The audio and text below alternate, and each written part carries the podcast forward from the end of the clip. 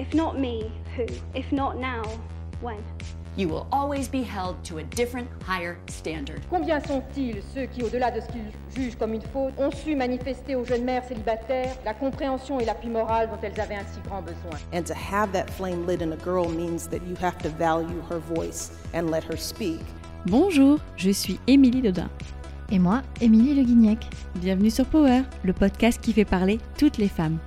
Même celles qu'on n'entend pas souvent, celles qui sont dans l'ombre. Qu'elles soient avocates, mères au foyer, gendarmes, sages-femmes ou Miss France. Elles ont un parcours, des engagements, une voix qui fait bouger les lignes pour nous toutes. Chez Power, on s'est donné comme mission de donner la parole à des personnes, connues ou inconnues. La question qui nous a motivés pour monter cette émission, c'est qui nous inspire vraiment? Pour nous, le choix était simple. C'est ma mère, ma sœur, mon amie, ou cette fille dont on m'a parlé et qui s'est accrochée à ses rêves sans jamais lâcher l'affaire. Nos inspirations étaient autour de nous. Il y aura des portraits, des histoires, des prises de parole. Bref, plein de voix de femmes qui nous reboostent et nous motivent. Power, c'est un manifeste, un objectif, une motivation, une impulsion. La force se trouve en chacune d'entre nous, il suffit de s'écouter et de croire en soi. Power, c'est moi, C'est vous. c'est nous. Aujourd'hui, nous avons l'immense plaisir d'accueillir Anne-Caroline Vaquier, responsable des relations presse et influence chez Cézanne. Vous n'imaginez pas à quel point j'avais hâte d'enregistrer cet épisode car Anne-Caroline est non seulement mon amie, mais elle a aussi passé six années de sa vie à essayer de tomber enceinte entre arrêt de la pilule, sa découverte de l'endométriose, son parcours PMA et deux années de FIV. Et finalement, en septembre 2020, un test de grossesse positif. Anne-Caroline est devenue maman d'une petite Liv le 31 mai 2021. Son bébé miracle, comme elle l'appelle, après un long parcours de FIV. Avec elle, on a discuté des joies, des peines qu'elle a traversées, de sa détermination qui n'a pas bougé au cours de, de toutes ces années, et d'un test aussi qu'elle a réalisé en Espagne et qui a tout changé pour elle. Si vous vous reconnaissez dans ce profil ou pas, euh, n'hésitez pas à écouter cet épisode, euh, il pourrait vous aider. Bonne écoute Bonjour Anne-Caroline, tu, as Bonjour. tu as 31 ans, tu es responsable des relations presse et influence chez Cézanne euh, et tu es maman d'une petite Liv de bientôt deux mois. Au moment où nous enregistrons euh, l'épisode, on est hyper heureuse de, de te t'avoir dans cet épisode qu'on attendait depuis très longtemps parce que c'est un bébé qui était très attendu. Et euh, est-ce que tu peux nous, raconter le début de l'aventure et par exemple depuis quand es-tu avec ton mari? Euh, début de l'aventure, euh, il y a 13 ans. Il y a 13 ans, on avait euh, 18 ans et j'ai rencontré mon, mon mari euh, coup de foudre euh, pendant une fête euh, juste avant nos résultats du bac. Et depuis, on s'est jamais quitté, donc ça fait, ça fait 13 ans qu'on est ensemble. Et, et on s'est mariés en 2008, donc pour nos 10 ans de relation. Une belle fête. Et, et on a commencé à avoir envie de fonder une famille assez tôt, au final. Je dirais vers, vers l'âge de 25 ans, on était déjà tous les deux dans la vie active et on a voulu, euh, on a voulu avoir un enfant. Alors c'est drôle parce que moi j'ai toujours pensé, mais après c'est peut-être un truc de, de toutes les femmes que j'aurais du mal à avoir un enfant. Euh, pour en avoir discuté avec, euh, avec ma sœur, etc., j'ai l'impression que c'est un peu un truc commun à beaucoup de femmes. Cette peur de pas réussir Ouais, d'avoir Ouais. des difficultés. Mm. J'ai toujours ressenti, ressenti ça. Moi, de par mon parcours, mon parcours euh, euh, médical, j'ai été euh, opérée quand j'avais deux ans d'une malformation cardiaque. Je me suis toujours dit que bah, toutes les, les galères, c'était un peu pour moi. Et effectivement, ça n'a pas loupé. J'ai commencé quand on a eu un désir d'enfant en tout cas euh, moi j'étais pas sous pilule parce que la pilule c'était déconseillé pour ma pathologie quand on a des petits soucis euh, cardiaques Euh, et effectivement euh, ne voyant rien venir on a consulté des premiers spécialistes qui nous ont dit oh mais vous avez le temps etc vous êtes jeune on s'est retrouvé confronté à beaucoup de de médecins et de gynécologues qui ne te prennent pas trop au sérieux quand tu veux un enfant et que tu as l'impression que ça marche pas, mais que tu n'as que 25, 26, 27 ans. Donc on s'est dit que bah, c'était effectivement, il fallait attendre et que c'était la, norme d'attendre. Euh, Jusqu'au jour où je suis allée voir un premier spécialiste qui a été conseillé par, euh, une amie, un gynécologue très connu à Paris. et effectivement, là, il a regardé un petit peu mon parcours et là, ça a été le début de tous les examens prémices qu'il faut faire quand on commence une, une PMA pour vérifier que tout fonctionne. C'était des examens que personne ne m'avait jamais demandé avant. Donc nous voilà partie à, euh, je sais plus quel âge j'avais, 26 ans je crois, 26 ou 27 ans, dans les premiers examens un petit peu euh, basiques de la PMA. Euh, c'est quoi les examens basiques du coup de la PMA Ils te font des, des prélèvements dosages hormonaux pour voir si hormonalement tout est OK. pour le mari, c'est des spermogrammes et pour nous, c'est hystériographie, euh, donc ces fameux examens pour voir si les trompes euh, fonctionnent. C'est quoi C'est quoi exactement C'est? Un examen qui est, euh, en fait, c'est un examen qui est assez douloureux, qu'on te fait passer. c'est un examen basique hein, que toutes les femmes qui, qui traversent ça passent. en fait, ils te font passer un liquide dans l'utérus et en fait, il faut que ce liquide se se aille partout dans toutes les trompes et, circule bien. Euh, c'est pour voir si les trompes ne sont pas bouchées ou s'il n'y a pas ce genre de, de, malformation. Et ils prennent des radios, justement, pour voir si tout, euh, tout est OK. Et tu n'as pas d'anesthésie du tout euh, sur ce type Non, il n'y a pas du tout d'anesthésie. Ils te prennent... Enfin, avant, ils te mettent sous, sous antibiotiques.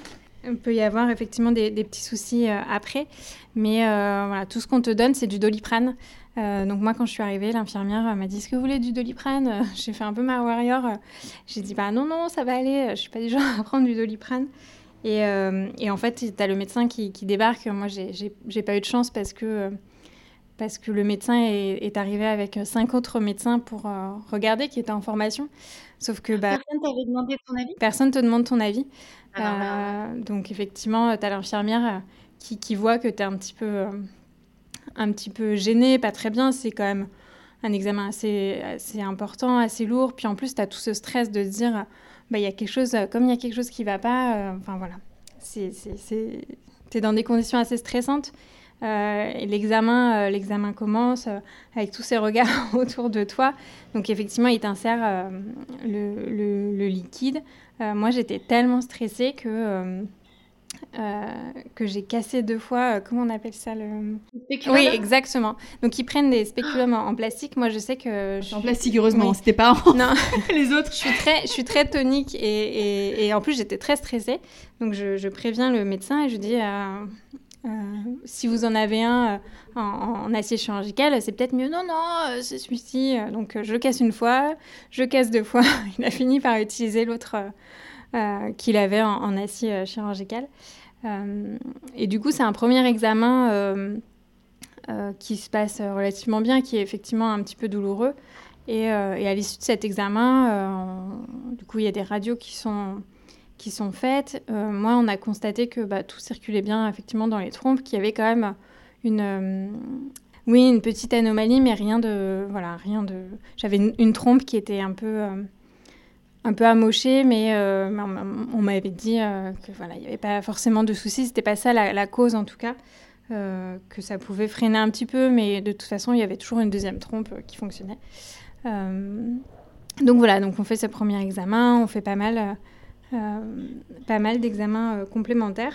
et là, effectivement, mon gynécologue me dit Bon, bah écoutez, on va passer euh, à la première étape de la PMA. En général, ce qu'on te propose, c'est de faire une insémination artificielle. Euh, donc, une insémination artificielle, c'est euh, assez. En fait, c'est sur un cycle, soit un cycle naturel, soit un cycle provoqué, avec voilà, des, un traitement, des piqûres pour provoquer l'ovulation, etc. Mais c'est pas du tout invasif, il n'y a pas du tout d'anesthésie. C'est dans le cabinet de ton gynéco, ton mari qui va au laboratoire le matin, tu récupères la pipette et, euh, ensuite euh, tu vas euh, chez ton gynéco.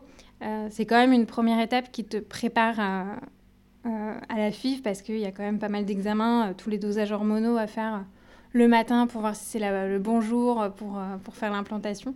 Donc tous les matins, c'est c'est labo. Sur ce type de Sur ce type d'examen, là, tu n'as pas de stimulation hormonale Si, en fait, ça dépend. Il euh, y, en a qui font sur cycle naturel, il y en a qui font sur, euh, sur stimulation. Nous, on a quand même fait une stimulation euh, hormonale, donc avec les piqûres tous les jours, et effectivement tous les matins au labo pour vérifier où en est ton, ton taux. et en fonction de, de, ton retour, tu vois, tu fais ton examen le matin, à 10h, tu as les résultats, à, à 11h, tu appelles la secrétaire pour savoir où ça en est. Et potentiellement, il y a la secrétaire qui te rappelle à 15h pour dire euh, vite, vite, faut que vous veniez passer une échographie pour qu'on vérifie euh, où en est votre cycle, où en sont vos follicules, etc. Donc en fait, il faut aussi être prêt dans ce genre de parcours à être hyper disponible et à pouvoir tout lâcher comme ça. Moi, le nombre de fois où j'étais euh, au travail et, je me suis retrouvée à devoir tout lâcher parce que le gynéco avait besoin de me voir en urgence pour une échographie. Enfin, c'est voilà. En plus de la, la charge stress, tu as la charge stress travail euh, moi, heureusement, euh, euh, je travaille dans une boîte qui est hyper compréhensive, et, etc. Mais, mais, mais c'est pas toujours facile à, gérer en plus de, tout ça. Donc, c'est une grosse partie de la PMA. donc, effectivement, ces premières inséminations, nous, on avait choisi à l'époque, on était en 2017, d'attendre un peu parce qu'on se mariait en 2018. du coup, on avait choisi de, de faire une petite pause et de commencer uniquement après le mariage pour pouvoir euh, se concentrer aussi sur la préparation. Et puis on savait que ça allait être un, petit combat. Euh, donc on, a choisi d'attendre un petit peu. On a fait cette première insémination euh, qui n'a pas fonctionné. Après, il te propose du coup d'en refaire une deuxième qui n'a pas fonctionné non plus. Et là, là et du coup, il redirige, il redirige vers un autre médecin euh, là encore, euh, j'ai eu beaucoup de chance parce que j'ai été redirigée vers une personne euh, dont c'est vraiment la spécialité qui est très connue en France justement pour, pour ça, pour faire que des fives, etc. j'ai eu la chance d'avoir un rendez-vous aussi rapidement parce que je sais que voilà, c'est pas toujours, pas toujours le cas. Et du coup, avec cette, cette nouvelle gynéco, on était reparti dans tous les examens qu'il faut recommencer à chaque fois que tu vois un nouveau médecin ou quand tu attends un petit peu trop longtemps. Bah, reparti dans tous les examens encore. Euh, donc effectivement, là, c'était parti pour un nouveau parcours euh, de PMA. Et comment est-ce que tu gères, euh, comment, est-ce que, comment vous avez géré quand bah, il y a un retour négatif, que tu sais que ton, ton cycle arrive et que tu te dis que cette fois-ci, ça n'a pas fonctionné? Est-ce que c'est. Écoute. comment vous l'avez géré aussi tous les deux? On l'a géré assez bien pour les inséminations on s'était dit que c'était peut-être un peu euh, que c'était euh, voilà que c'était normal que ça prenne du temps. Euh, voilà moi je m'étais pas dit que ça allait fonctionner du premier coup. Je préfère toujours partir un petit peu défaitiste et pas voilà et pas crier victoire trop vite. On a bien fait au final mais pour ces deux premières inséminations en tout cas je les voilà on a fait on a fait face. On s'est dit que qu'on avait encore d'autres, d'autres étapes et d'autres possibilités. Donc, euh, sans, stress en tout cas, euh, juste en se disant, voilà, on a encore du chemin, il y a d'autres étapes et on, va le faire. Euh, on va le faire comme ça. après, les autres, c'est, différent. plus ça avance, plus tu as des retours négatifs et, et plus c'est difficile, forcément. Mais, mais oui. Ça a été comment du coup les étapes pour, euh, pour la PMA C'est-à-dire qu'en fait, pour, cette étape-là, oui. tu as une idée de combien de fois as eu, vous avez essayé? Euh, Écoute, euh, pour ma PMA en tout, on a fait donc trois inséminations, parce qu'on a fait deux avec le fameux premier gynéco et une avec la nouvelle. donc du coup, les trois n'ont pas fonctionné et à partir de ce moment-là, je crois qu'ils peuvent aller jusqu'à six inséminations, il me semble. Euh, mais nous, à partir de 3, euh, voilà, notre gynéco nous a dit, euh, bon, l'insémination ne fonctionne pas, voilà, on va, pas, on va commencer un processus de FIV. mais effectivement, je pense qu'ils vont, ils vont jusqu'à 6. Nous, on a fait bah, 3 inséminations et 2 FIV en tout. Deux process de FIV, parce qu'entre-temps, tu as tous les transferts que tu comptes pas dans les process de FIV. Mais, mais voilà, effectivement, on a commencé, commencé la FIV dans la foulée après ces trois inséminations. Et là, bah, en fait, effectivement, tu es encore dans une autre, euh, dans une autre sphère où bah, c'est encore plus médicalisé, forcément. Euh, donc encore plus contrôlé, tu as des, voilà, des stimulations qui sont plus importantes. Euh, c'est bah, des piqûres tous les jours, enfin, c'est un gros, gros traitement. Parce que là, pour, pour simplifier, tu me dis si, si je me trompe, l'insémination, on t'insémine bah, le sperme à un moment qui est, qui est le, ce que les médecins estiment être le bon moment dans ton cycle, exact. le plus favorable. Et pour la FIV, là, par contre, tu as une stimulation hormonale, on fait une ponction de tes ovocytes. Exactement. C'est ça? Et ensuite, il y a une insémination qui va être faite en laboratoire, enfin une fécondation qui est faite en laboratoire. C'est ça. Et t'es réinjecté à ce moment-là. Oui, c'est ça. Après, c'est des transferts. En fait, effectivement, tu as, des, as des, des, stimulations qui sont un peu plus importantes. Euh, pour le coup, euh, ils essayent vraiment de, de, faire en fonction de, de toi, de tes dosages hormonaux. Enfin, tout est vraiment euh, hyper contrôlé. tous tes dosages, c'est vraiment au, milligramme près. Enfin, c'est hyper hyper personnalisé. Euh, moi, après, du coup, euh, tu as, ça. Euh, ensuite, effectivement, tu à un moment opportun, encore une fois, c'est pareil, tu es reparti dans ce process de labo tous les matins, échographie tous les après-midi, pour voir quel est le moment de ton cycle le plus opportun pour faire ce, cette ponction. Et ensuite, tu fais effectivement la ponction de, tes ovocytes. Moi, ça a été sous anesthésie générale. Je sais que ça se fait aussi dans certaines cliniques sous anesthésie locale. Mais voilà, après, euh, effectivement, tu as le, transfert, soit le transfert dans la foulée, soit le transfert d'embryons euh, qui sont congelés. Euh, mais moi, pour cette première FIV, tout ne s'est pas passé comme prévu. où effectivement, on a fait donc, la stimulation, la ponction, et en fait, au moment de la ponction sous anesthésie générale, euh, j'ai eu une déchirure vaginale importante avec un des instruments euh, dans, le, bloc. Euh, et, en fait, je me suis réveillée de l'anesthésie hyper douloureuse. C'est vrai que moi, les anesthésies, j'en ai déjà eu dans ma vie, donc c'est pas quelque chose qui me faisait peur. Mais je me suis réveillée, j'ai tout de suite senti que quelque chose n'allait pas. Et l'infirmière de la salle de, de réveil me disait bah, Le médecin va passer vous voir. Bon. et effectivement je pense que c'est de la faute de pas de chance, mais, euh, mais un des instruments euh, a provoqué une, une, grosse déchirure quand même. Ouh là là Liv est avec nous. Oui, elle est là, elle participe. Ça les saoule qu'on lui raconte ça. Exactement. et, euh, et, effectivement, c'était un peu la douche froide parce que déjà, bah, c'était voilà, douloureux, ça faisait mal. Et en plus, en général, après une ponction, ils essayent de te faire un transfert avec des embryons frais. Euh, c'est-à-dire euh, juste les embryons euh, le lendemain ou trois jours après ou cinq jours après, une fois qu'ils sont blasto. Sauf que là, bah, c'était pas possible, on était obligé de reporter parce qu'il fallait que je cicatrise, etc. donc, donc voilà, donc c'était encore la douche froide de se dire bon, c'est encore une étape, on attend, on attend, on attend. donc voilà, donc première, première pause dans ce process de FIV. Et trois, euh, trois embryons. Nous, on avait trois embryons au final euh, qui ont pu être euh, congelés, qu'on a pu transférer du coup sur, sur trois, cycles différents. donc effectivement, nous, trois, trois transferts d'embryons plus tard, c'était le dernier embryon de, notre FIV numéro 1. encore négatif. Moi, la petite particularité, c'est qu'effectivement, j'avais mes, règles qui commençaient avant même de faire le test de grossesse. Donc vraiment, on savait que c'était un vrai négatif. Il n'y a même pas cette petite... Euh, dire, il faut que je fasse mon test de grossesse, est-ce qu'il va être positif ou négatif? Ils te font faire le test environ entre 13 et 14 jours après ton transfert. Moi, mes règles arrivaient en tous les cas toujours avant. Euh, ce qui nous a mis un peu la puce à l'oreille, surtout moi, sur le dernier, en me disant, mais en fait, euh, je pense qu'il y a un truc qui ne va pas.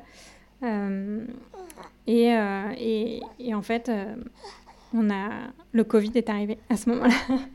Euh, on était en plein fin de, première FIV.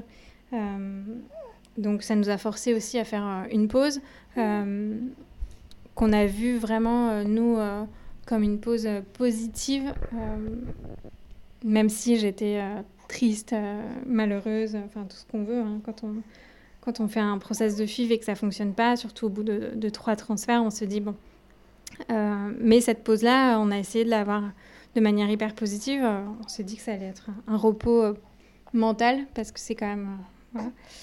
et, physique. Et parce que le corps prend cher pendant toute cette fibre. Bah oui, parce que c'est des dosages hormonaux qui sont importants, c'est des piqûres tous les jours, c'est voilà, c'est effectivement, tu as l'aspect physique et tu as l'aspect mental. les deux sont très compliqués.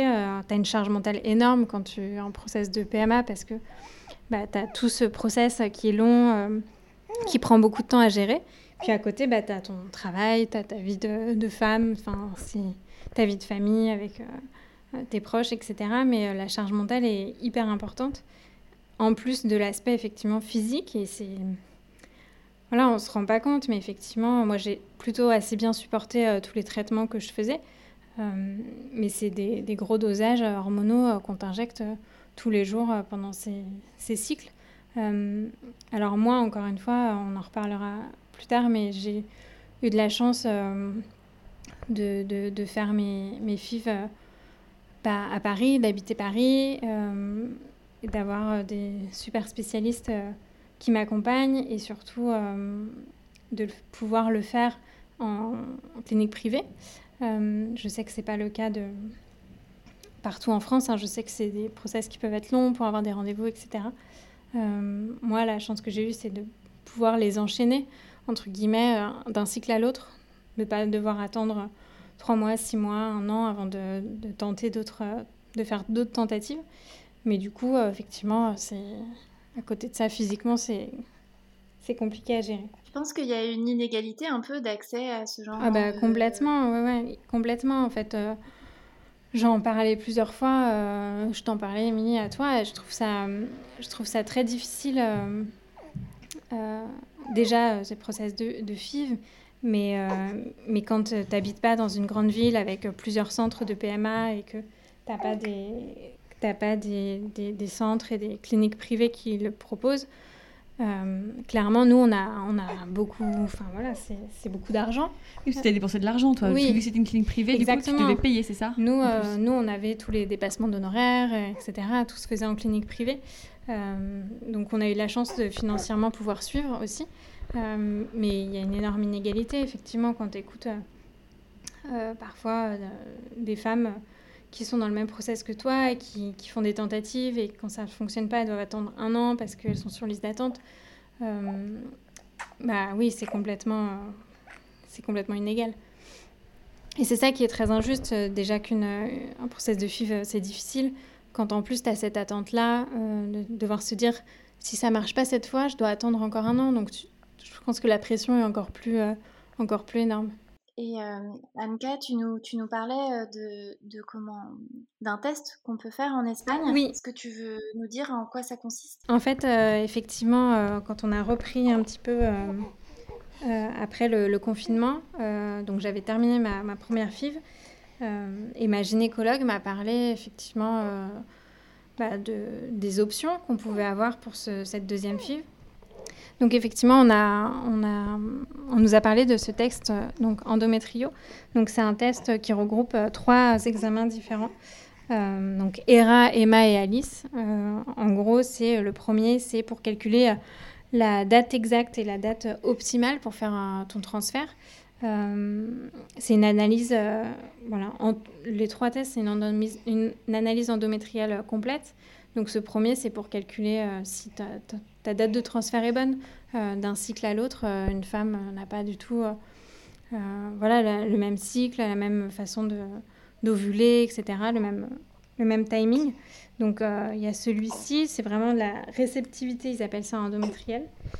un test, une, analyse microbienne de, de l'endomètre, voir si l'endomètre n'est pas endommagé, parce que ça aussi c'est important et c'est quelque chose qu'on qu'on ne regarde pas du tout quand on est en France, etc. C'est pas des analyses qu'on te fait dans ton parcours, euh, ton parcours euh, de PMA classique. Et une analyse du terrain infectieux pour voir s'il n'y a pas d'infection qui peut euh, qui peut empêcher une, grossesse. du coup, cet examen d'endométrio, c'est un, examen qui se fait dans un process comme si on faisait un, transfert classique. Donc, tu as quand même une, stimulation. Euh, on a quand même le traitement hormonal. En fait, on fait toutes les étapes euh, comme si on allait me faire un transfert à la fin, sauf qu'à la place du transfert, on me fait une, biopsie euh, directement chez ma gynéco. avant, tu contactes effectivement le laboratoire qui t'explique tout. L'avantage, c'est que je pense qu'ils ont l'habitude, ils ont des interlocuteurs français, donc tous les documents sont en français. Enfin, ça, facilite quand même pas mal les, démarches et les étapes. et effectivement, du coup, on te fait cette, cette, biopsie qui doit être envoyée dans la foulée via UPS au laboratoire et ils te donnent une réponse sous 15 jours. nous, effectivement, quand on a tout le long, pour faire cet examen, tu as été suivi tout le long chez ta gynéco habituelle et c'est simplement le, les tissus qui ont été prélevés qui sont envoyés en Espagne pour être analysés. Exactement, tout est hyper bien euh, mis en place, tout est hyper bien expliqué. Ils envoient en amont euh, tout le matériel euh, nécessaire. nous, on amène tout chez, notre gynécologue qui fait l'examen et ça repart dans la foulée via UPS en express. Enfin, tout est vraiment bien fait parce qu'ils prennent rendez-vous avant chez UPS pour récupérer en fonction de ta date d'examen. Euh, ils t'envoient la petite enveloppe. Vraiment, euh, on est hyper bien accompagné et c'est hyper fluide pour le coup. Et ensuite, ils te donnent les résultats sous une quinzaine de jours. Euh, nous, on a reçu les résultats avant, je crois que c'était en juillet ou en août, pendant les vacances.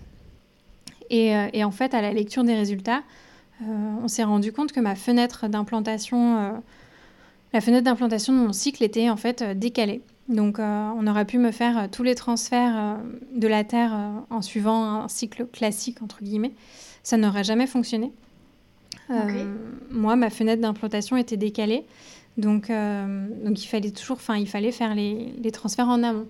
Mais ça, effectivement, sans cet examen-là, bah, on n'aurait jamais, on jamais pu, pu le savoir parce que bah, tu suis un rythme normalement classique de, de voilà d'ovulation, etc. Et les gynécologues, ils font en fonction des dosages hormonaux et de tes, échographies, mais, euh, ça ne révèle pas, tout. Et, en, l'occurrence, moi, euh, la fenêtre d'implantation, comme je te disais, euh, était trop tard, en fait. On aurait pu me faire tous les transferts. C'est aussi pour ça que mes cycles arrivaient toujours avant euh, de faire mon, test de grossesse. C'est parce que bah, ça, ne s'accrochait même pas, vu que c'était trop tard dans mon cycle.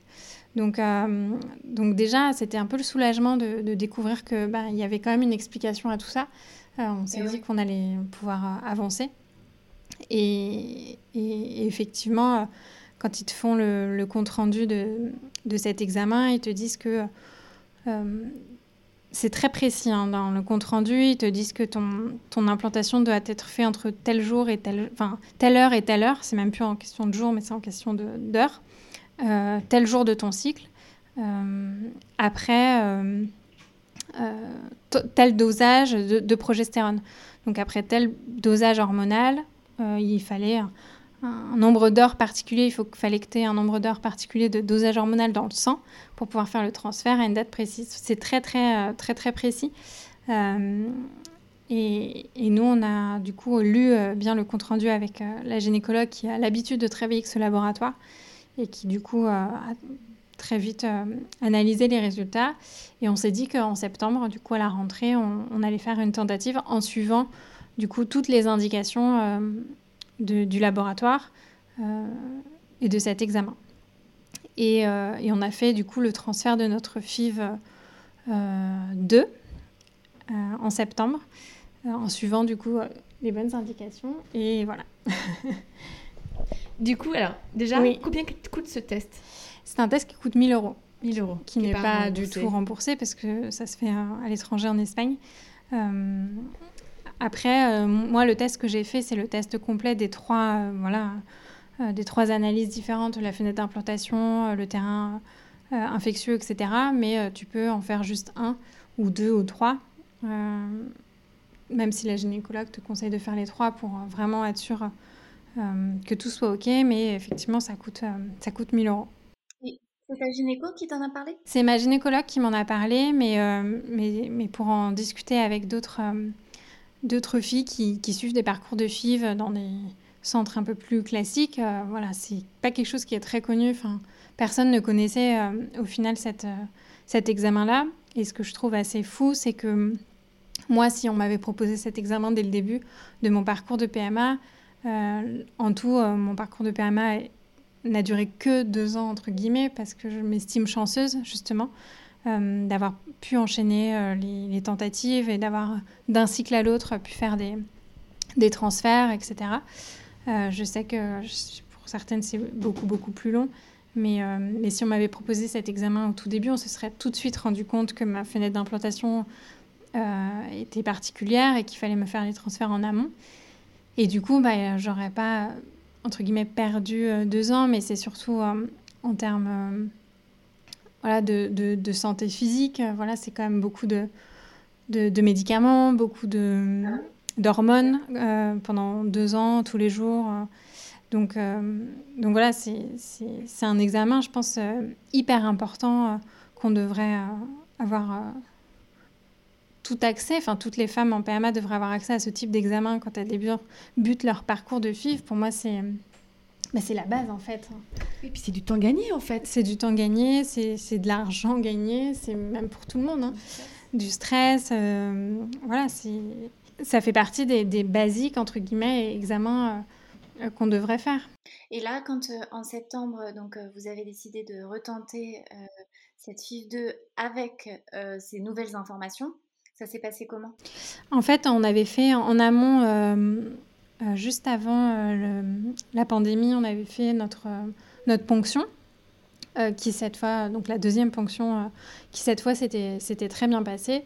Et on avait pu, par chance, congeler, réussir à congeler six blastocytes, c'est-à-dire six ovocytes qui sont à J5. Donc, c'est des, des, embryons qui sont quand même qui sont quand même robustes. On, dit que J, en, moyenne, c'est entre J3 et J5. Donc J5, ça veut dire que voilà, ils ont 5 jours de vie, donc c'est des blastocytes qui sont robustes. On avait pu en congeler 6 euh, avant euh, du coup euh, la crise sanitaire. là, on avait fait notre pause et effectivement, on a eu les résultats de, de, notre examen en août et en septembre. On, a recommencé du coup notre parcours pour, pour, le pour le premier transfert de la FIF 2 avec ces informations-là. Euh, et pour le coup, euh, j'ai voilà, j'étais hyper euh, beaucoup plus sereine parce que j'avais des informations justement. j'avais des réponses à mes questions. avant, c'était beaucoup, mais pourquoi ça fonctionne pas? Il n'y a, pas vraiment d'explication. j'ai une, une, endométriose, mais une endométriose qui est modérée, qui nécessitait pas d'intervention chirurgicale et, et, dont on m'a toujours dit, voilà, c'est pas une endométriose qui vous empêche de, de tomber enceinte. Il y a autre chose. Donc là, du coup, on avait ces, réponses-là et j'étais beaucoup plus sereine pour entamer. Euh, déjà, j'étais aussi plus reposée physiquement euh, parce qu'on avait pris du temps pour, pour, moi et pour notre couple. Et, euh, et, et j'étais voilà, heureuse d'avoir d'avoir ce, ce résultat-là. Donc, on a, on a commencé avec notre gynécologue en suivant exactement la prescription du laboratoire, c'est-à-dire le jour précis euh, et, surtout le nombre d'heures euh, de, de, progestérone qu'il fallait que j'ai. Donc il fallait que je commence mon traitement de progestérone à, je ne sais plus exactement les chiffres, mais il fallait que ça soit 127 heures avant euh, la date du transfert, donc c'est hyper précis. et, du coup, bah, ça s'est fait comme un transfert classique avec des données différentes. Bon, entre-temps, il y a eu d'autres d'autres données euh, stress, c'est-à-dire euh, mon, ma clinique euh, qui, qui, fermait pour travaux. et du coup, on a dû nous-mêmes transporter nos, nos, embryons congelés d'une clinique à l'autre. oui, mais en fait, c'est très drôle parce qu'on a conservé une photo. Une glacière? Exactement. En fait, on te demande de louer, on te demande de louer, oui, un espèce de thermos pour aller au premier labo récupérer des embryons, puis après l'amener dans le, dans le deuxième laboratoire. Et du coup, j'ai une photo de mon mari euh, en sortant du premier labo avec euh, nos, six embryons congelés euh, dans, les, dans les bras. donc effectivement, notre transfert s'est fait dans un autre centre de PMA, mais qui était vraiment pas très loin. on était en pleine, en pleine fin de, de, pas fin de pandémie, mais fin de confinement en tout cas. Et j'étais la première euh, à recommencer les FIF parce que les centres de PMA ont été fermés. Du coup, pendant toute cette euh, crise sanitaire, forcément, euh, les centres étaient, fermés. Donc, en septembre, ils ont eu l'autorisation de reprendre officiellement. certains centres ont eu l'autorisation, en tout cas, de reprendre officiellement les process de FIV. et j'ai eu la chance d'être une des premières à pouvoir recommencer à faire un transfert. donc c'était une ambiance toute particulière pour ce transfert parce que déjà c'était un autre centre, donc ça, ça, faisait aussi quelque chose, voilà, une autre ambiance, quelque chose, une nouveauté quelque part. Euh, j'étais seule pratiquement à faire euh, ce transfert, donc euh, bah, il y avait moins de stress. Je sentais que ma gynécologue était aussi plus détendue. C'était pas à la chaîne entre guillemets. bon, mon, mon mari n'était pas là, c'était le, petit point noir, mais mais j'ai senti que c'était j'ai senti que c'était différent cette fois-ci. Et puis j'avais cet espoir que ça fonctionne plus que plus que d'habitude. Et voilà, après, on a fait le, transfert. Euh, pour la petite histoire, je pense que ça, ça a aussi euh, joué beaucoup dans, dans cette réussite. Euh, parce que c'est parce que Scoop, la FIV 2 était une réussite. La veille, je suis allée, sur les conseils d'une amie, faire une séance de réflexologie plantaire pour me détendre et pour être vraiment voilà, dans une, bonne forme en tout cas pour, pour faire ce transfert. Et, euh, et, du coup, on commence la séance et, et, l'appui sur un, sur un point qui me, fait une, qui me provoque une douleur euh, incomparable. Vraiment, j'avais rarement eu aussi mal. Euh, elle appuie, elle appuie, elle appuie dessus. Et moi, j'étais limite en larmes en faisant ce, ce, massage.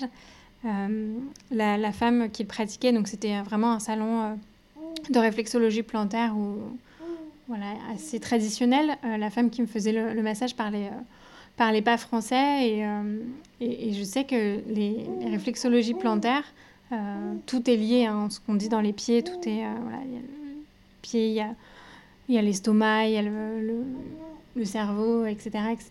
Et elle appuie sur ce point qui me fait horriblement mal et en sortant de ma séance, je, demande le point là où vous avez appuyé qui me faisait mal, qu'est-ce que c'est J'ai eu si mal? Et du coup, elle me dit, bah, c'est l'utérus. Et c'est vrai que ces personnes-là n'avaient pas du tout conscience de mon parcours de PMA. Hein. Je les ai jamais rencontrées de ma vie. Euh, et en fait, je pense qu'effectivement, euh, j'avais... Enfin, je trouve ça assez fou, assez dingue de se dire que cette partie qui me faisait si mal, en fait, c'était la partie euh, voilà, dont j'avais le plus besoin en ce moment et qui n'était peut-être pas forcément apte à recevoir quoi que ce soit. Ça, et, du coup, euh, voilà, j'ai fait ça la veille de, de mon transfert. Et voilà. du coup, tu avais un peu l'utérus cicatriciel parce que on a, on a parlé, enfin, tu, nous as parlé tout à l'heure de l'accident, on peut appeler ça comme ça, qui s'est passé pendant ta première ponction, c'est ça? Euh, Est-ce que c'est, tu sais si c'est quelque chose qui arrive souvent, si c'est normal, comment tu as été accompagnée derrière? Non, je pense que ça n'arrive pas souvent parce que euh, parce que euh, après l'intervention, je suis remontée en chambre et, la gynécologue qui, a pratiqué l'examen est venue me voir tout de suite après pour tout m'expliquer. Et elle est revenue voir, me voir le soir même, alors que vraiment c'est une gynécologue qui, voilà, qui, qui, fait plein de choses, qui, a le temps de rien, on, le sait, qui est complètement débordée par ses consultations, les ponctions, etc. Et elle est revenue me voir le soir même en m'expliquant que euh, bah, elle n'a jamais connu ça, que ce n'est jamais arrivé, euh, que c'est voilà, un accident euh, hyper rare, mais qu'effectivement, ouais, c'était malheureusement tombé sur, sur moi ce jour-là. après. Enfin, des douleurs, par exemple Oui, j'ai honnêtement, la cicatrisation a été un, un peu lente, mais, mais du coup, on a laissé passer, je dirais bien, bien 3-4 mois avant de pouvoir euh, retenter euh, la moindre, le moindre transfert ou la moindre chose. Euh, mais j'ai été très bien accompagnée effectivement par, par ma gynécologue, par le centre aussi. Et, et, après, voilà, on a une fois digéré le, problème de on va devoir encore mettre ça en pause le, temps que je cicatrise. au final, le temps est passé assez vite et j'ai cicatrisé assez rapidement. Et du coup, c'est en septembre que vous avez eu euh, la bonne nouvelle? Oui, alors euh, effectivement, on a fait le transfert euh, début septembre. et tout de suite, j'ai senti que c'était différent des, autres fois. Hein. Ça, peut paraître un peu, un peu, voilà, un peu dingue. Tout le monde doit dire ça, mais effectivement, j'ai tout de suite senti que quelque chose était un peu, un peu différent. Je suis partie en vacances avec des amis mi mi-septembre. C'était juste avant de faire mon test de grossesse j'avais l'impression, euh, j'étais à mon mec, j'ai l'impression d'être enceinte, j'ai l'impression d'être enceinte, mais en même temps, je voulais pas trop me le répéter parce que bah, dans ces parcours-là, tu vis tellement de désillusions et c'est beaucoup de, de déceptions au final que, que tu essayes de te persuader que non, en fait, c'est dans ta tête et que ça doit pas être ça. Euh, mais là, j'avais vraiment une forte intuition. Euh, et quand j'ai fait mon, test de grossesse, là encore, on a joué avec, mes nerfs parce que j'ai fait mon test de grossesse au laboratoire euh, un matin. Donc j'étais vraiment la première à 7 heures euh, devant le laboratoire euh, parce que c'était en plus la période Covid, donc il y avait tous les tests PCR. donc il y avait des longues files d'attente au laboratoire. Donc moi, je voulais être la première à faire ma prise de sang ce jour-là. Et toute la journée, bah, j'attends les résultats. Et j'attends, et j'attends, et j'attends. Et j'actualise, j'actualise, j'actualise. Normalement, c'est rapide. Oui, c'est rapide. En général, quand mes précédents tests de grossesse, en tout cas, quand je faisais mes, mes tests le matin, euh, maximum le midi, 13h, euh, j'avais mes résultats.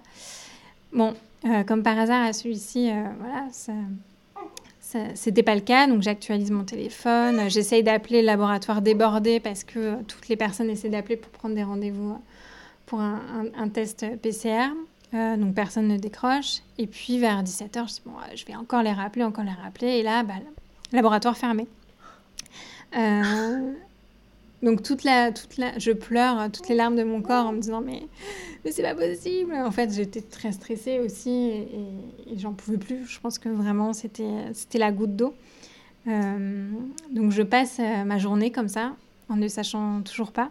Euh, ma gynécologue m'appelle pour savoir si j'ai fait ma, mon test de grossesse. Je dis bah oui, je l'ai fait, mais je n'ai pas les résultats. Bon, dans tous les cas, le laboratoire était fermé, donc on pouvait rien faire. Et, et le lendemain 7 heures, euh, j'appelle le laboratoire qui me dit Ah oui, on a, pardon, on a oublié de vous les envoyer. voilà. Donc je pense qu'elle a vu en plus que c'était un test. Oui, voilà. Euh, j'ai été euh, très sympa, mais, mais intérieurement, je, je bouais. je me disais, mais c'est pas possible, c'est pas possible, c'est pas possible. on valide ça avec la directrice du laboratoire et on vous les envoie au plus vite dès qu'on les a. Au final, je, je me prépare, euh, je dis bon, allez, c'est pour bientôt, donc je me prépare, etc. Et puis je, je me rends euh, au boulot. Donc euh, j'étais dans ma voiture, je me souviens, quand je reçois le texto qui me dit que mes analyses sont disponibles sur leur plateforme. je me souviens très bien parce que j'étais boulevard Saint-Michel. je pense que à chaque fois que je passe en voiture devant, ça me rappellera toujours ce moment où donc j'étais arrêtée au feu. Je reçois ce message. Euh, là, euh, sur le... je m'arrête sur le pont. Euh, j'étais en warning, pas du tout sur une place. Je m'arrête en plein milieu, en warning. Je tape mon mot de passe. J'avais déjà les yeux, enfin, je tremblais en tapant mon mot de passe sur, mon téléphone. J'ouvre le document et en fait, je pense que j'ai même pas eu le temps de voir exactement mon taux. J'ai juste vu que mon taux n'était pas à zéro et là, je me suis effondrée en découvrant que le test était positif, mais d'ailleurs, euh, je pense que j'ai dû le rouvrir 3, 4, 5, 6 fois dans la journée. Mais, euh, mais c'est vrai que je l'ai à peine ouvert. Enfin, je l'ai ouvert et refermé instantanément comme si, euh, comme si au final, je voulais, je voulais pas vraiment le voir. Enfin, c'était très, très bizarre. Donc, je l'ai ouvert, je me suis effondrée et j'ai tout de suite appelé mon mari qui s'est effondré aussi. voilà, on était en tout cas. mais, euh, mais oui, c'était euh, c'était fou. Et puis, euh, et puis après, il y a ce... Donc j'arrive au travail et puis forcément, bah, il faut faire profil bas parce que je pouvais pas laisser exploser ma joie comme ça. Donc je me suis contenue, contenue, contenue toute la journée. ma gynécologue m'a appelé en me disant que c'était un, très bon, c'était un bon taux, mais voilà qu'il fallait y retourner le lendemain et le lendemain et le lendemain. Mais mais voilà, c'était euh, c'était assez fou et, je pense qu'on a mis un peu de temps, même si sur le coup, euh, euh, on était hyper heureux. Je pense qu'on a mis un peu de temps à, je pense comme toutes les personnes qui sont en, parcours de, de, FIV et de PMA, à réaliser que c'était que c'était vrai, que ça nous arrivait à nous. Bah d'ailleurs, on n'a toujours pas réalisé. mais, euh, mais non, mais c'est voilà, chaque étape, euh, on attend chaque étape. Moi, j'ai eu du mal à, commencer, par exemple, les achats euh, bébés. à chaque fois, je repoussais, je me dis, bah non, on attend la première écho. Bah, la première écho, voilà, tout se passe bien, etc. bon, bah on attend la deuxième écho. Voilà, c'était toujours, on repousse, on repousse. Mais, mais au final, voilà cette, euh, cette, bonne nouvelle qui arrive en septembre et, et, une grossesse qui démarre euh, de manière hyper. Euh, voilà. Et comment s'est passé du coup donc la grossesse? Donc tu disais que ça c'était un peu voilà tu réalisais pas trop. Mm. Et quand est arrivé le moment d'accoucher Est-ce que tu étais prête ou Alors la grossesse s'est bien passée. Bon j'ai été très malade pendant les six premiers mois, cinq six premiers mois. Ouais, euh, je voilà, j'étais, j'étais les trois premiers mois très fatiguée et très malade. Je, vomissais beaucoup, j'avais beaucoup de nausées, je vomissais, etc. Euh, et pareil, en milieu de grossesse, je continuais à avoir euh, des fortes nausées et pas mal de vomissements. mais c'était assez, enfin, je le dis maintenant avec le recul, mais, mais c'était assez secondaire au final. Je pense que j'étais quand même hyper en forme, je marchais beaucoup jusqu'à jusqu'au dernier jour, hein, j'étais hyper active. Euh, toutes ces grossesses, ça s'est très bien passé. Et, euh, et au final, euh, quand est arrivé le, jour J, c'est rigolo parce que justement, j'ai été super dynamique pendant les neuf mois de ma grossesse. je marchais beaucoup, je, m'activais beaucoup, je, je, continuais à cuisiner, etc. Et, et le soir, un soir, mon mari euh, rentre et je lui dis écoute, aujourd'hui, euh, là en tout cas ce soir, euh, c'est la première fois que je me sens si fatiguée, je me sens hyper fatiguée. Et, et voilà, effectivement, c'était la première fois où je ressentais ça. On va se coucher et à 3 heures du matin, je perdais les os. Donc, et, une grosse. Ouais, exactement. Et, et, du coup, j'ai perdu les os, mais j'ai accouché que 61 heures plus tard. C'était un travail assez long. Euh, parce qu'au final, j'avais perdu les os, mais le travail euh, n'avait pas du tout commencé et, euh, et le col n'était pas du tout ouvert. Donc je suis restée à la maternité en tout. je suis arrivée dans la nuit du mercredi au jeudi et j'ai accouché le dimanche. Donc voilà. Ça un fait bon moment pour bien connaître le service maternité. Exactement. Et ta fille est née du coup le jour de la fête des mères. Oui. Voilà. Donc moi, je me dis que forcément, c'est elle qui attendait ce moment à chaque fois, on se dit, ah bah, bah, je vais accoucher le, le 28, ah bah non, je vais accoucher le 29, ah bah non, bah, du coup, j'accouche le 30. Mais, euh, mais effectivement, elle est née, euh, elle allait très bien. Je suis... J'ai été déclenchée euh, au final après quelques heures de travail parce que voyant que ça n'avançait pas. Et, et, elle est née le jour de la fête des mères, le dimanche de la fête des mères, effectivement. Le plus beau des cadeaux. le plus beau des cadeaux. parce que comme on disait au début d'interview, mm. à la naissance, tu avais une, une malformation cardiaque. Et donc, euh, on avait dit donc, à ta maman que tu ne pourrais pas forcément accoucher euh, par voie basse un jour. Mm. Bah, en tout cas, c'était une question qui se posait, euh, qui se posait pas mal. Et, effectivement, avec mon cardiologue à l'époque, quand on posait la question, voilà, on disait Bon, à voir, à, voir quand, euh, quand tu as décidé d'avoir un enfant. Voilà, il se prononçait pas, pas tellement. Euh, quand j'ai appris ma grossesse, j'ai quand même été suivie par, euh, par mon cardiologue qui m'a au final dit que voilà, il y avait aucune contre-indication, en tout cas assurée, enfin accoucher par voie basse. mes gynécos voilà, ont quand même demandé confirmation plusieurs fois durant tous mes suivis. Et j'ai pu, euh, j'ai pu accoucher euh, par voie basse. C'était ouais, une, belle, une belle nouvelle en tout cas. Et c'était vraiment moi ce que je voulais. Après, je sais que je ne me suis pas fait vraiment d'illusions sur mon accouchement. Si c'était une césarienne, j'aurais été évidemment aussi, aussi heureuse. Mais effectivement, le fait de pouvoir avoir cette opportunité d'accoucher par voie basse, c'était une belle victoire. Ouais. Et euh, pendant ton. Quelque chose dont on n'a pas parlé, c'est que entre ton premier et ton deuxième cycle de FIV, tu as aussi euh, lancé euh, Maison Poterie. Oui. Avec Margot Selva. Oui. Est-ce que tu penses que ça vous a, ça t'a aidé à aussi lâcher prise sur oui, oui, c'est sûr. Effectivement, il y a eu plusieurs, euh, plusieurs éléments qui ont, qui ont aidé. Euh, dont celui-ci, euh, il y a eu aussi l'arrivée de, de, mon chien. Ça peut paraître un peu, un peu bizarre, mais effectivement, je rêvais d'un chien depuis longtemps. Et après plusieurs, plusieurs tentatives ratées, mon mari a finalement accepté de, prendre mon chien. Et je pense que le, fait de m'occuper de, quelqu'un d'autre et, voilà, de reporter cette attention euh, maternelle, en tout cas sur, euh, sur lui, ça, ça m'a beaucoup aidé. Il m'a beaucoup apaisé. Euh, je l'appelle souvent mon, ange gardien, ce chien. et effectivement, il y a, y a le lancement de, de Maison Poterie. En fait, on a lancé, on a lancé ça après après avoir passé un séjour euh, du coup euh, chez, chez Margot, euh, sa maman est, artiste et, a un atelier. Et, et, du coup, après une énième tentative ratée, je me suis dit que ça me ferait du bien de, de descendre, descendre chez sa maman avec elle et de faire voilà, des activités, de la céramique. Et, de là est parti le projet de Maison Poterie après une semaine intense.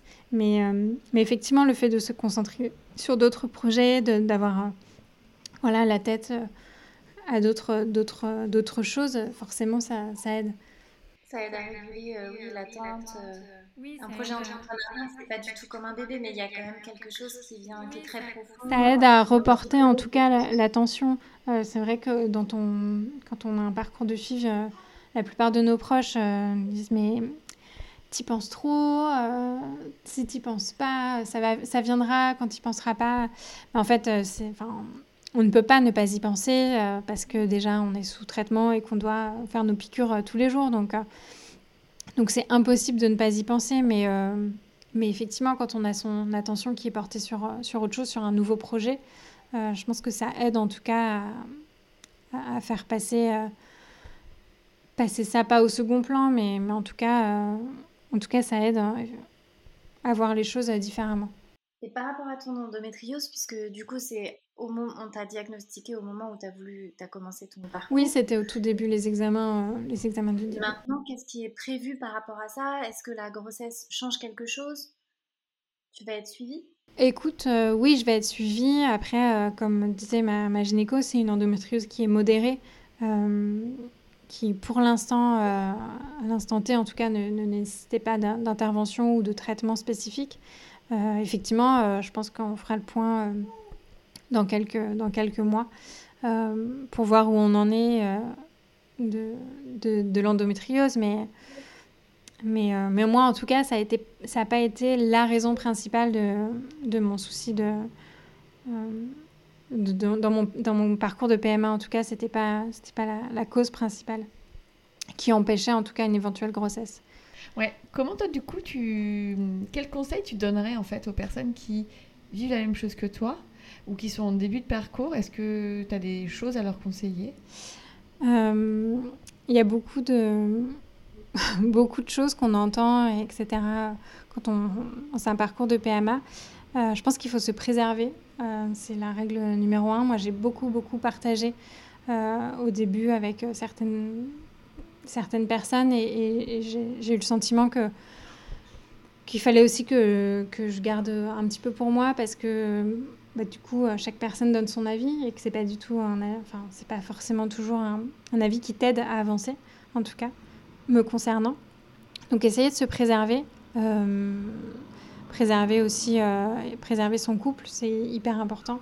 Euh, je pense que le conjoint a une partie euh, prenante hyper importante dans, dans, ce parcours de PMA parce que, bah, parce que tout ce qu'on vit, on le vit à deux, même si c'est moi qui, qui, qui endosse voilà, pas mal, de, pas mal de, choses difficiles et c'est moi qui, qui ai le traitement, c'est moi qui ai tout le, les dosages hormonaux et tout, le, tout ce qui va avec. Mais, mais effectivement, euh, être euh, accompagné, être écouté par son, son conjoint, c'est hyper important.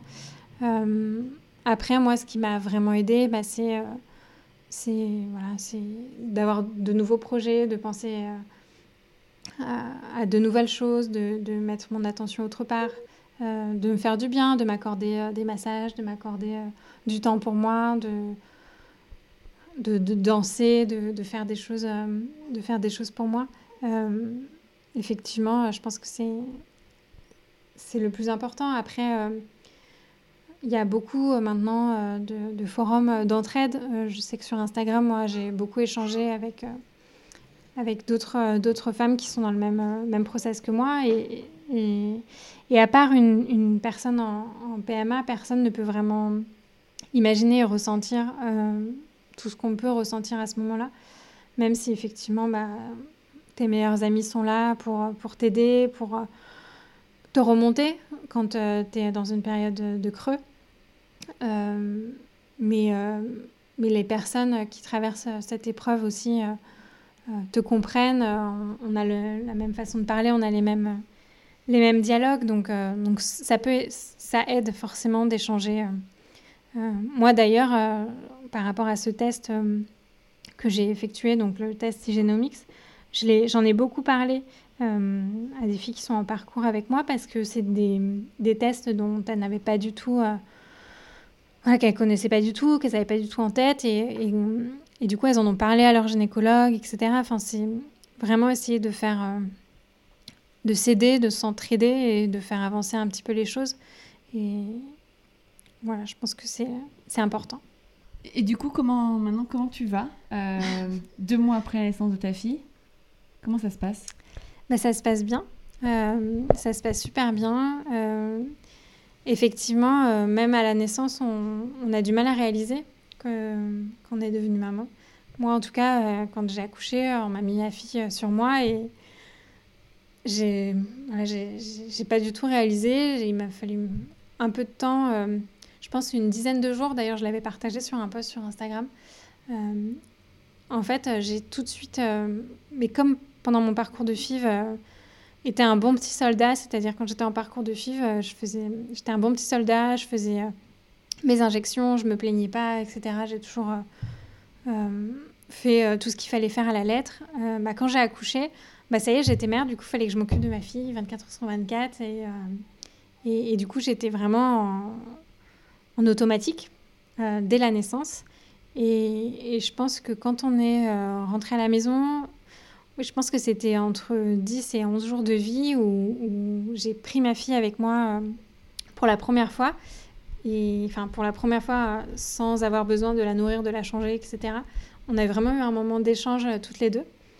Et, c'est à ce moment-là que j'ai vraiment. Euh, je me suis vraiment sentie, sentie maman pour la première fois, dix jours après. mais, mais depuis, bah, ça se passe super bien. J'adore m'occuper d'elle. C'est un petit ange. J'ai trouvé mignonne.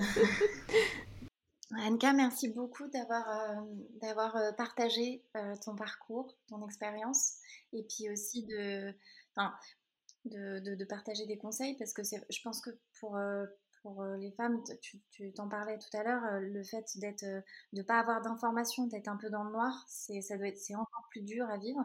Donc le, le partage d'expérience comme tu l'as fait, je pense que ça aidera euh, certainement des femmes qui vont, qui vont écouter le podcast. Merci beaucoup de nous avoir fait confiance. Avec plaisir. Euh, merci de nous avoir parlé. Ouais, et puis d'avoir parlé de ce test aussi, qui pourra peut-être faire, euh, qui est onéreux, mais qui pourra peut-être aider certaines personnes qui sont au début de parcours, si ça peut leur faire gagner du temps. Oui, du temps, voilà, de, de tout, hein, même au niveau mental, au niveau physique. voilà, si, si, ce test peut aider, en tout cas, à, aller plus vite et à trouver rapidement les causes euh, d'une de leur stérilité, oui, c'est important de, en tout cas de, de le faire et, d'en voilà, parler. Et c'est important euh, d'avoir des personnes autour euh, voilà, qui peuvent te, te conseiller, t'aider. voilà, ne pas hésiter effectivement à en parler à, votre gynécologue. Après, je sais que tous les gynécologues ne travaillent pas forcément avec ces laboratoires étrangers, mais, euh, mais voilà, je pense que c'est quand même important d'être proactive dans son parcours de, PMA parce que, bah parce que les gynécologues, euh, eux, ils font leur, voilà, ils font des protocoles classiques, mais en fait, chaque femme est aussi différente, chaque cycle est différent. Et, et du coup, c'est important d'avoir toutes les bonnes données avant de commencer un parcours de PMA. C'est super. bah, merci en tout cas. Merci. À bientôt. À bientôt.